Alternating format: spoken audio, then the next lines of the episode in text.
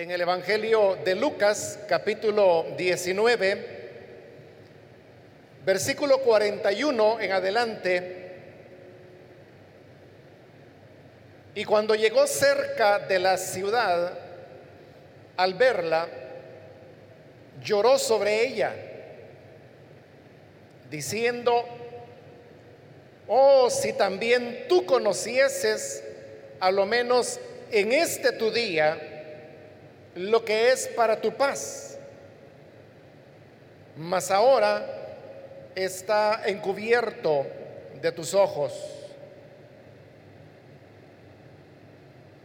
Porque vendrán días sobre ti cuando tus enemigos te rodearán con vallado y te sitiarán y por todas partes te estrecharán y te derribarán a tierra y a tus hijos dentro de ti, y no dejarán en ti piedra sobre piedra, por cuanto no conociste el tiempo de tu visitación.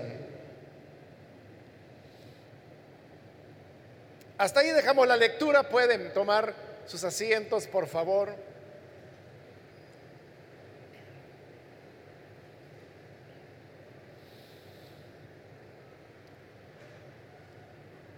En esta ocasión hemos leído en el Evangelio de Lucas, que es un evangelio que relata una sola visita del Señor Jesús a la ciudad de Jerusalén. A diferencia, por ejemplo, del Evangelio de Juan, que, relata varias visitas. Pero Lucas no solamente relata una sola visita de Jesús a Jerusalén, sino que también esa visita única a Jerusalén la presenta como el elemento alrededor del cual giran todos los demás hechos que el Evangelio va narrando. Porque la decisión de Jesús de ir a Jerusalén comienza en el capítulo 8 de este Evangelio, es decir, antes de la mitad, más o menos como después del, del primer tercio del Evangelio, y todo el resto del Evangelio es la narración de cómo Jesús poco a poco se va acercando a la ciudad de Jerusalén hasta llegar a este capítulo 19, que es cuando Él entra a Jerusalén, y luego el resto del Evangelio es ya la narración de lo que sucedió en esa ciudad cuando Jesús hubo llegado. Entonces, para Lucas, la llegada de Jesús a Jerusalén es como el elemento central que se va produciendo paulatinamente a lo largo de varios capítulos en la medida que el Señor va acercándose a la ciudad hasta que finalmente llega a ella y entonces viene el desenlace en el cual Jesús es capturado, luego juzgado, condenado, crucificado, muerto, sepultado y luego habrá también de resucitar. Entonces es como un crecimiento que, que comienza allá en el capítulo 8, muy sencillo, pero que luego se va consolidando en la medida que Jesús se va acercando a Jerusalén. Y en la medida que se va acercando a Jerusalén, también va creciendo la oposición y los ataques que él recibe de sus enemigos hasta que van a culminar en su crucifixión y su muerte. De manera que el capítulo en el cual hoy hemos leído la palabra es un pasaje importante porque llega a ser como la culminación del Evangelio.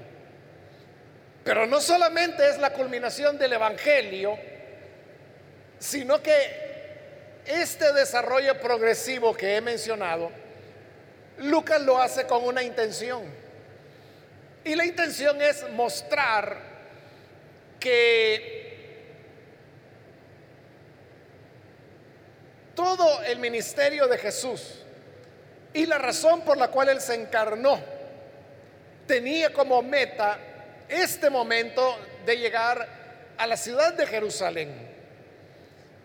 Y por eso es que cuando después de ese recorrido, que según el relato de Lucas tomó unos tres años a Jesús para finalmente llegar a la ciudad de Jerusalén, sorprende que una vez en la ciudad, hemos leído en el versículo 41 que dice, cuando llegó cerca de la ciudad, al verla lloró sobre ella. Los evangelios solamente relatan dos ocasiones en las cuales Jesús lloró. Una fue allá en Juan capítulo 11 cuando él llegó frente a la tumba de su amigo Lázaro, al cual luego habría de resucitar. Y la otra oportunidad que se nos dice que Jesús lloró es aquí. Y aquí Él está llorando por la ciudad de Jerusalén. Ahora, ¿cuál es la razón por la cual Jesús está llorando? ¿Por qué llora por Jerusalén? El versículo 43 nos lo explica cuando Jesús al llorar, llorando por Jerusalén, dijo, oh, si también tú conocieses a lo menos en este tu día lo que es para tu paz. El llanto de Jesús era porque la ciudad de Jerusalén no entendía ese día que finalmente había llegado y que el Señor les dice que era el día de la paz para la ciudad de Jerusalén.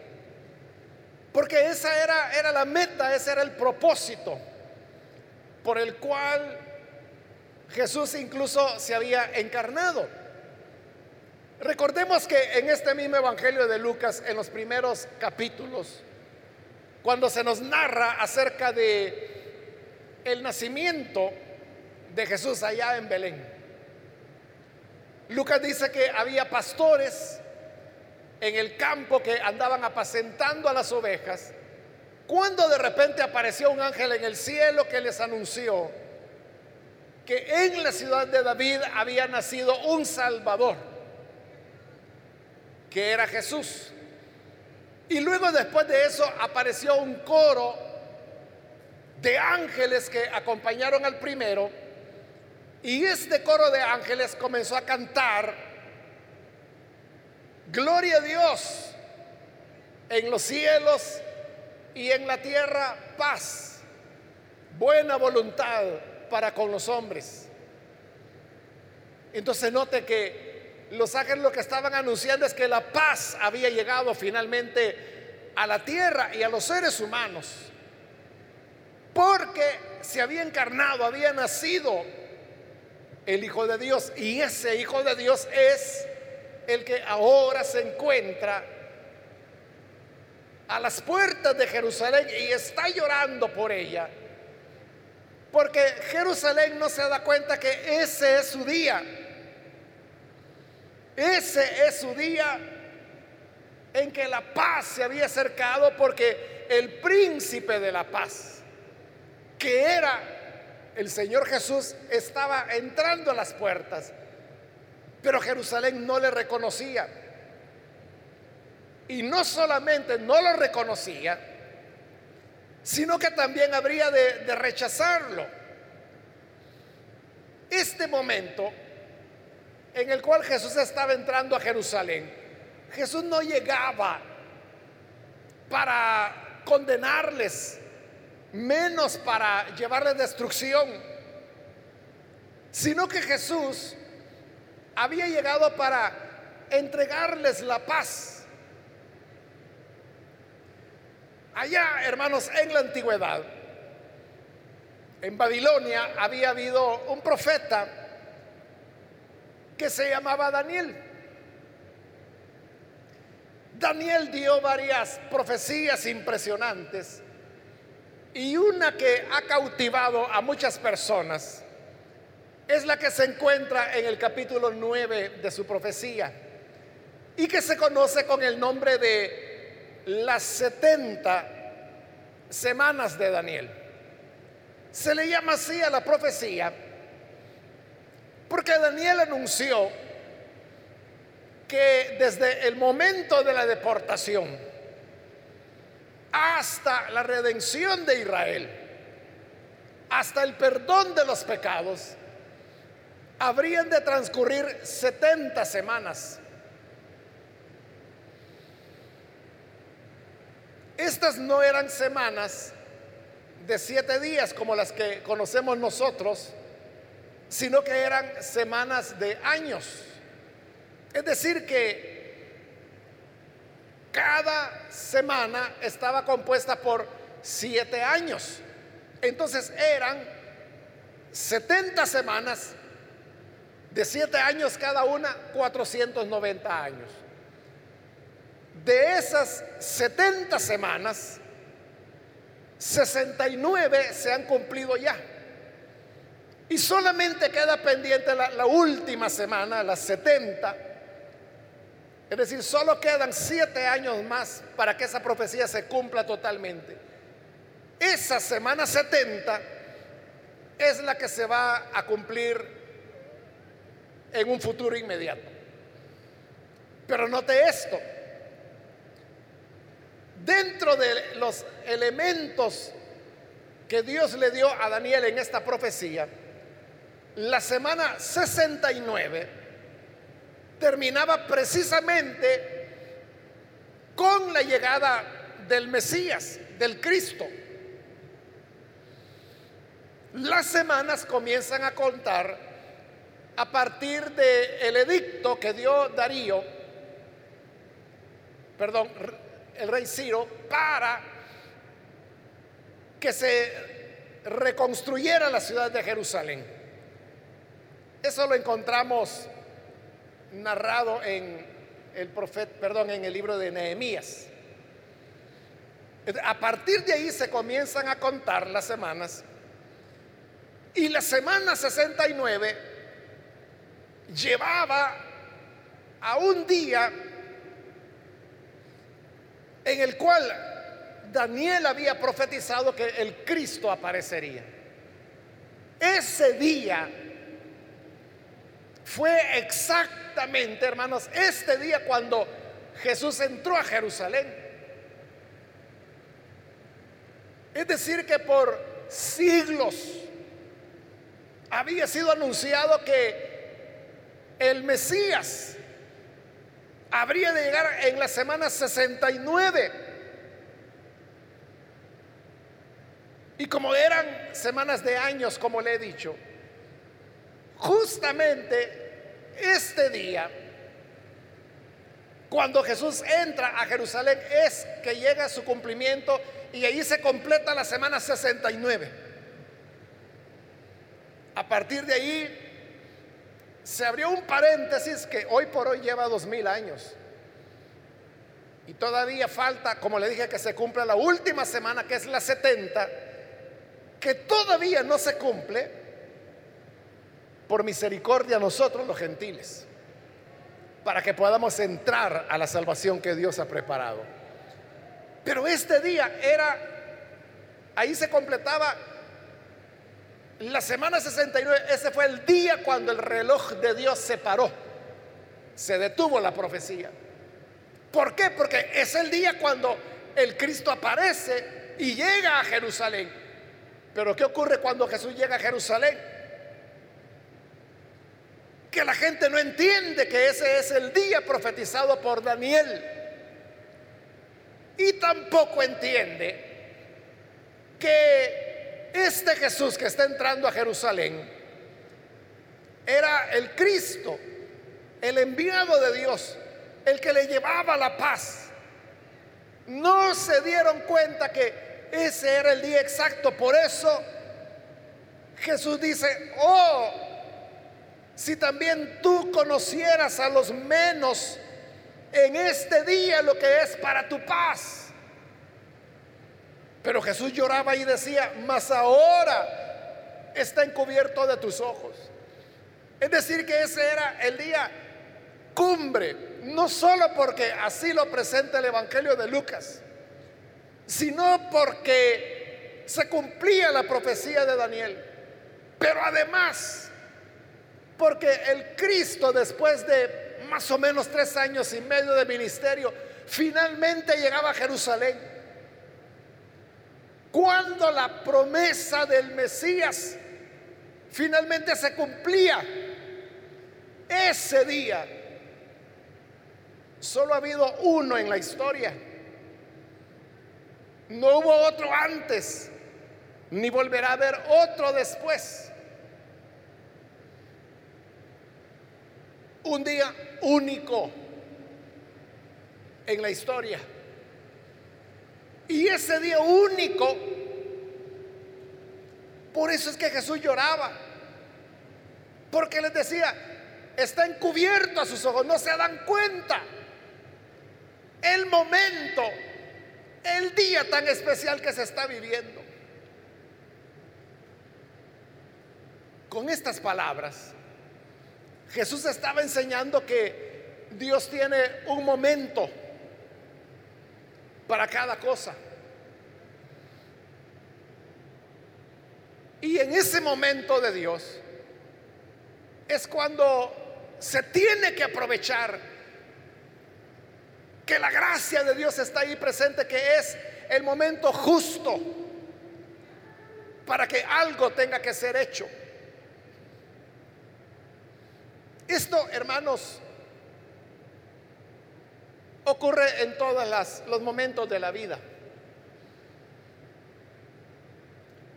Bueno, y hay algunos autores que escriben eh, temas empresariales, temas de liderazgo, temas de motivación.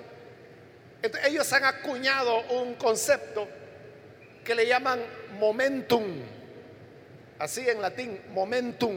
¿Qué significa momento? Pero ¿a qué es a lo que estos autores le llaman momentum? Para ellos el momentum es una ocasión en la cual coinciden varios elementos, que estos elementos son capaces de poder provocar transformaciones diferentes. Las personas que se adelantan al momentum, es decir, antes que las condiciones se produzcan, fracasan. Igual las personas que actúan pasado el momentum, fracasan en cualquier cosa que emprendan. Pero los que actúan dentro del momentum, esos son los que triunfan en cualquier cosa que emprendan en la vida.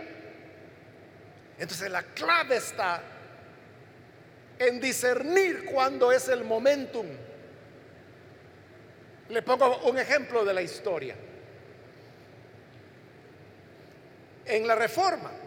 Lutero realmente no fue el primer hombre que entendió la justificación por la fe y por la gracia. Tampoco fue el primer gran reformador que hubo.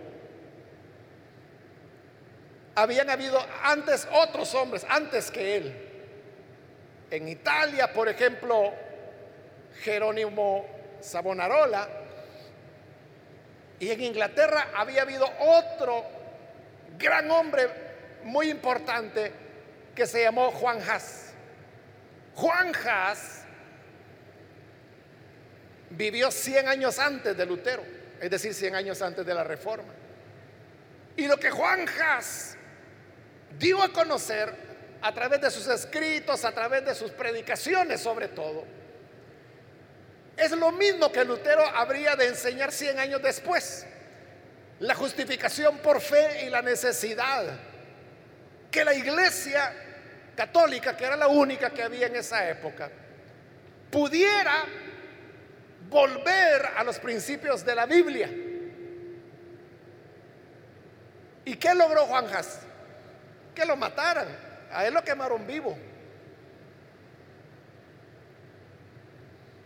Y justamente cuando lo amarraron en la estaca para ya con la leña a sus pies para darle fuego y quemarlo vivo, las últimas palabras que Juan Jas dijo que a él lo podían matar, a él podrán darme fuego, dijo él. Pero va a aparecer un cisne al cual nunca podrán darle muerte. Es que lo que ocurre es que Has, que era su apellido, en inglés lo que significa es ganso. Y como él vivía en Inglaterra, pues todos hablaban inglés, ¿no? Entonces cuando él dijo, podrán quemar a Has, pero va a venir luego un cisne. Entonces cuando él dijo Has estaba refiriendo a él, era su apellido, ¿verdad? Pero en español lo que él dijo es, podrán quemar al ganso, pero luego va a venir un cisne. Ese cisne fue Lutero que apareció 100 años después. Es decir, fue como una profecía que él dio. Y lo mataron, lo quemaron y probablemente usted ni sabía nada que existió un hombre llamado Juan Haas. Entonces, ¿por qué fracasó él? Si lo que él descubrió, entendió y enseñó es lo mismo que Lutero. ¿Por qué fracasó él? Ahí está el punto. No había, no había momentum para la reforma. el momentum, es decir, las condiciones para que se diera la reforma, para que el, mover de Dios ocurriera, se dieron 100 años después. ¿Qué es lo que había en la época de Lutero y que no hubo en la época de Haas? Varias cosas. Le menciono una sola, muy importante. La imprenta. En la época de Haas no había sido inventada todavía. La imprenta recién estaba inventada cuando Lutero comienza con su momento, su movimiento reformador. ¿Qué permitió, por ejemplo, la imprenta? ¿Qué diferencia puso? Que a Haas oyeron lo que él enseñaba los que lo escucharon directamente, que era la gente del pueblito donde él vivía. Pero a Lutero, ¿quién lo escuchó? No solo la gente que lo oyó predicar en Wittenberg, que es el nombre de la ciudad donde él comenzó a predicar temas reformados, sino que estos temas los escribían y luego en la prensa los imprimían y los distribuían. Entonces, pero eso era, hermano, fuego en la pólvora los mensajes de Lutero, la misma semana estaban ya en toda Europa, toda la gente los estaba leyendo. Eran traducidos al italiano, al francés, al español. Por ejemplo, Lutero predicaba el domingo. El siguiente domingo la gente ya tenía la predicación de él impresa, porque ya había imprenta. Eso hizo que la voz de Lutero no solo se oyera en el pueblito de Wittenberg, que hasta el día de hoy sigue siendo una ciudad pequeña, sino que se escuchaba en toda Europa, por mencionarle uno de tantos otros elementos. eso es lo que se llama momento. Y eso es lo que estaba ocurriendo ahora en Jerusalén. Es que este era el día. Por eso es que el Señor llorando le dice, si conocieses a lo menos este tu día, está bien que ignores todo lo demás. Está bien que no sepas nada de Daniel, que no sepas nada de su profecía. Pero por lo menos deberías saber que hoy este es tu día. Hay un día que Dios tiene para cada uno de nosotros. Ese es el momentum de Dios para cada uno de nosotros, para nuestra vida. Y ese día puede ser hoy. ¿Y qué es lo peor que pueda pasar? Lo peor que puede ocurrir es que llegue ese día, que llegue tu día, el día de Dios para ti, y que al igual que Jerusalén no te des cuenta, no lo percibas, porque el Señor le dice, hoy es el día para tu paz. Como otras veces yo le he dicho, si ese día Jerusalén hubiera recibido a Jesús, Jesús les hubiera llevado salvación, paz, ese día hubiera comenzado el reino de Dios. Es decir, a estas alturas el reino de Dios ya tuviera dos mil años. Nosotros hubiéramos nacido dentro de él, ¿verdad? Pero como no entendieron que ese era el día que Dios los estaba visitando, ¿y por qué no lo entendieron?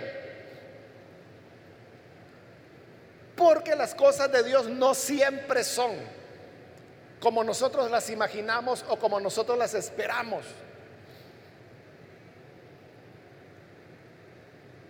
¿Qué Mesías era el que Jerusalén esperaba? Esperaban un Mesías guerrero que entrara con una fuerza militar a Jerusalén para llevarle la paz. O sea, una paz que consistía en expulsar a los romanos, darle autonomía, soberanía a Israel y establecer la paz. Pero Jesús no llevaba ejército y tampoco iba armado. Y todo lo contrario de ser un guerrero, lo que él enseñaba a la gente era, al que te golpee en una mejilla, vuélvele la otra. Pero ese era el día de Dios, esa era la manera de Dios de cómo Él les daría la paz. Pero como ellos esperaban otra cosa, no entendieron que era este, que era Jesús. Esto es igual, hermanos, que volviendo en el tiempo, tres años antes de esto, cuando Jesús fue al Jordán para ser bautizado en agua por Juan el Bautista. Antes de bautizarlo, Juan el Bautista le dijo a la gente, el Cristo ya vino. Y el Cristo está en medio de ustedes. Pero piensen en eso. Esta gente iba a escuchar a Juan porque Juan anunciaba que el Cristo ya venía, que detrás de él venía alguien más grande que él. Entonces la gente estaba esperando al Cristo, al Mesías, a ver cuándo viene. Y mire, ¿y cómo va a ser? ¿Será alto? ¿Será fuerte? No, mire, yo creo que él va a venir igual que David con sus guardaespaldas. Porque el rey David tuvo sus guardaespaldas que se llamaban los cereteos. De los cereteos era un grupo como de 300 guerreros muy aguerridos que eran los guardaespaldas de David. ellos decían, es que Jesús, el Mesías, va a venir con los cereteos. Esperaban algo pomposo. Y ese día que fueron a escuchar a Juan, Juan les dijo, el Cristo ya vino. Y ¿qué? ¿Y a dónde está? Está en medio de ustedes. Y ahí estaba Jesús. Nadie lo conocía. No lo conocieron. Es más, la verdad, la verdad, la verdad, la pura verdad, hermano, es que ni Juan sabía quién era. Ni él lo sabía en realidad. Él sabía que estaba ahí, pero quién era no lo sabía. Por eso es que Dios le dijo, mira Juan, te voy a dar una señal. Aquel sobre el que veas descender el Espíritu Santo, ese es. Así es como Juan lo conoció. O lo reconoció más bien, porque ya lo conocía. Recuerde que Jesús y Juan eran primos. Se conocían desde niños, pero él no sabía que él era el Cristo. Pero ese día que lo bautiza, cuando sale del agua, el Espíritu Santo lo ve descender en forma corporal como de paloma. Entonces Juan dice, esto es lo que Dios me dijo. Sobre el que vea descender el Espíritu, ese es. Entonces, este es el Cristo, este es el Mesías. Hasta ahí lo conoció. Pero la demás gente no. Y ahí había estado Jesús con ellos. Eso es lo que ocurrió acá. Por eso es que Jesús le dice, oigan, yo les traigo paz, les traigo la paz. La paz que ustedes han esperado por siglos. Y hoy que vengo, no entienden que este es el día. Entonces, como no entienden, les va a explicar lo que va a pasar después de esto, después que el momentum de Dios termina. Les dice, vendrán días, versículo 43, cuando tus enemigos te rodearán con vallado, te sitiarán y por todas partes te estrecharán, te derribarán a tierra, tus hijos dentro de ti, y no dejarán en ti piedra sobre piedra por cuanto no conociste el tiempo de tu visitación. Entonces Jesús les está diciendo, lo van a destruir. Y eso sucedió unos 37 años después, con la invasión romana, la destrucción de Jerusalén y del templo. Y como Jesús dijo ahí, no va a quedar piedra sobre piedra. Así fue. Todo fue destruido. ¿Por qué fue destruido? Porque Jesús aquí les dice, no conocieron el tiempo de tu visitación. No reconocieron el momentum de Dios. Quiera Dios que esto no le vaya a ocurrir a usted. Que si usted ha venido acá y de alguna forma Dios le está hablando a través de esta palabra y usted diga simplemente, Qué bonito. Voy a venir la otra semana. No te das cuenta que hoy es el día de tu visitación. Tú puedes decir, vendré la otra semana. Jerusalén pudo decirle a Jesús, Señora, fíjate que hoy no, pero si vienes el próximo domingo, el momento de Dios ya habría pasado. El momento de la visitación. Y es lo que le dije. El que se adelanta al momentum fracasa. El que actúa después del momentum fracasa. Se recuerda cuando Israel con Moisés llegaron a la frontera de la tierra prometida. Y Moisés les dijo, vaya señores, ahí está la tierra que Dios les prometió. Entren y conquístenla.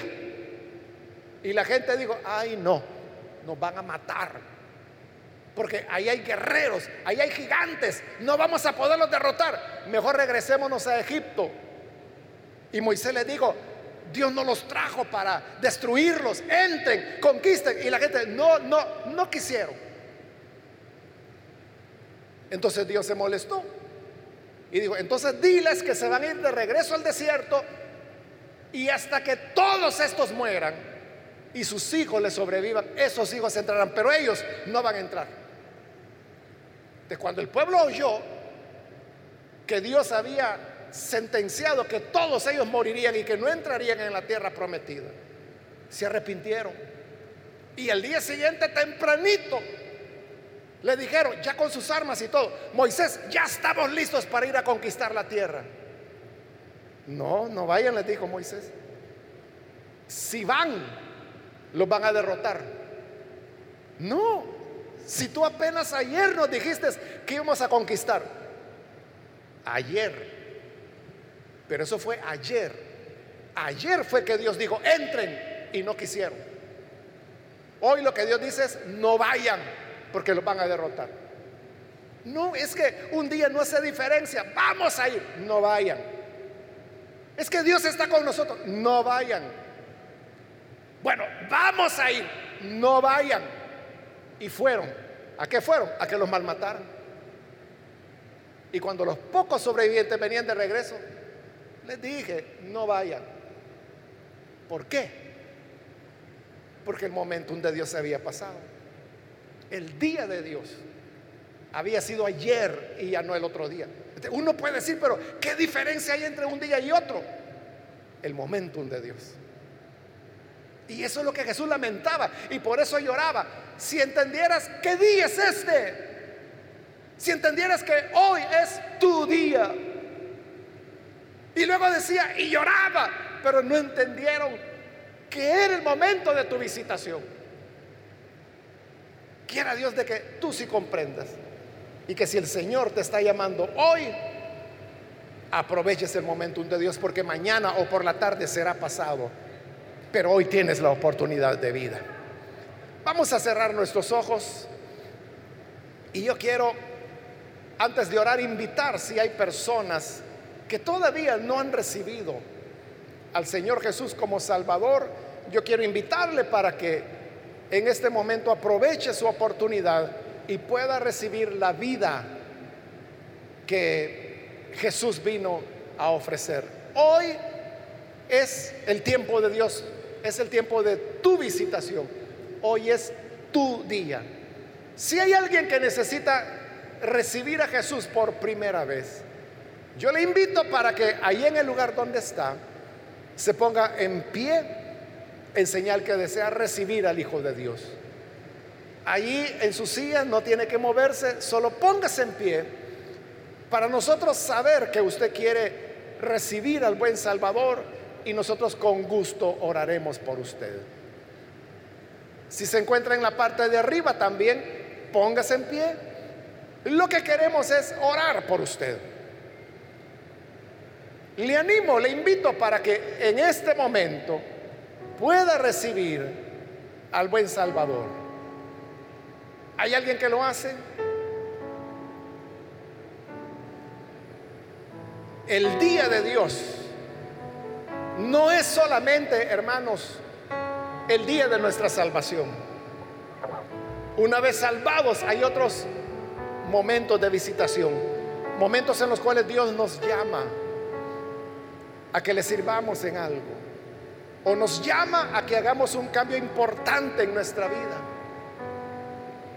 Pero hay un momento específico y ese día es hoy. Hoy es tu día. Hoy es el tiempo de tu visitación cuando el Señor te pide que tengas ese cambio y esa transformación. Aprovechémosla en esta oración. Señor, gracias te damos por la palabra que tú nos das y porque a través de ella nos instruyes y nos muestras que hay un tiempo en el cual tú has dispuesto visitarnos y hacer, Señor, en nuestras vidas tu voluntad, el cumplimiento de tus metas y de tus propósitos. Te rogamos, Señor, para que podamos ser entendidos y que sepamos discernir que tú siempre estás a nuestro cuidado y que si entendemos que es el tiempo de nuestra visitación, hemos de tener la plenitud de tu bendición. Que así sea, Padre. En el nombre de Jesús nuestro Señor lo pedimos. Amen.